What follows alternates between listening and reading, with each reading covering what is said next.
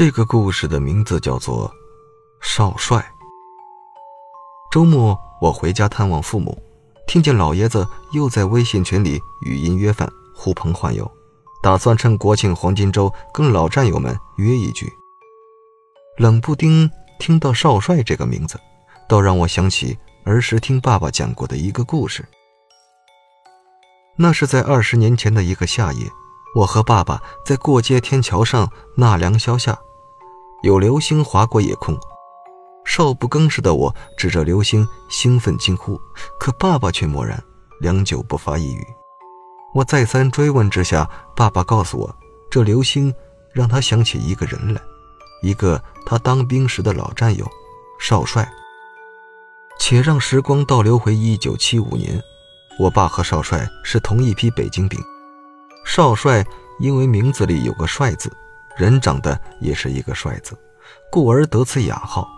那时他们还都是十八九岁的小伙子，又远在千里之外的闽南从军，所以我爸和少帅别有一番他乡故知的亲切感，特别投契。少帅爱好音乐，业余时光特别喜欢吹口琴。他和我爸同为鱼雷艇上的通信兵。经常通过电台窃听到对岸播放的靡靡之音。邓丽君成了爸爸和少帅那一批年轻人共同的女神和偶像。一曲曲口琴演奏的甜蜜蜜，月亮代表我的心，飘散的氤氲在海盐味道的夜色里，伴着海浪声声，道不尽水兵少年懵懂澎湃的情怀。一天深夜，爸爸和少帅排到同一班岗哨。夜凉如水，群星璀璨，两个人有一搭没一搭的闲扯着消磨时光。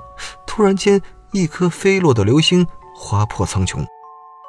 少帅对爸爸说：“在西方传说里啊，看到流星可以许一个愿望。志勇，你有心愿吗？”我爸想了想，脱口而出：“我想尽快回到北京，赶上恢复高考，上大学。”那你呢？少帅坏坏的笑了笑说：“我想赶紧解放台湾，亲眼见一见邓丽君，听她唱歌。”说完，两人都笑了，年轻而肆无忌惮的笑声洒满夜空，随着涛声阵阵传去了远方。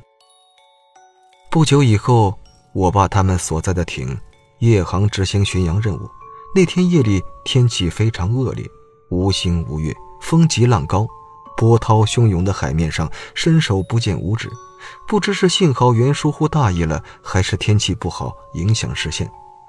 等发现对面有舰艇高速驶来时，两艇之间的距离已经非常近了。虽然双方采取了紧急制动，还是发生了不小的碰撞。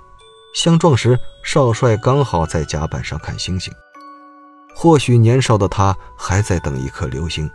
好，再一次许下萦绕心底的甜蜜愿望。轰然一声巨响过后，爸爸听见甲板上有人奔跑疾呼：“有人落水了，快救人！”听在场的战友说，他们在艇上用探照灯搜救时，还看见少帅在海面上闪现了一下。等放下救生艇再找时，却无论如何看不到了。后面连续好几天。大队都派出小艇在周边海域里搜救落水的少帅。我爸他们几个跟少帅手捻亲近的战友全都掉了魂儿。那几天里，大家连话都不怎么说。随着时间不断推移，沉默一点点地扼杀了最后的希望。有一天深夜，又是我爸轮岗，他独自一人矗立在夜凉如水的大海边，突然想起上次跟少帅一起站岗时。他说起的流星许愿，我爸说他整班岗哨连眼睛都不敢眨一下，就盼着能再看到一次流星。这次他一定要最最虔诚地许一个心愿，让少帅平安地回来。他还没见过邓丽君呢。换岗后，我爸回到宿舍，迷迷糊糊间看见床前立着一个背影，影影绰绰的月色里，那熟悉的身影。让我爸瞬间屏住了呼吸。少帅，你真的回来了！只见那个背影很慢很慢地转过身来，正是少帅，没错。只是一双眼睛全没了眼珠，成了两个空空的黑洞，洞眼里不断有水流出，仿佛泪水一般，濡湿了少帅的脸庞。我爸大惊之下醒了过来，全身都被冷汗浸透了。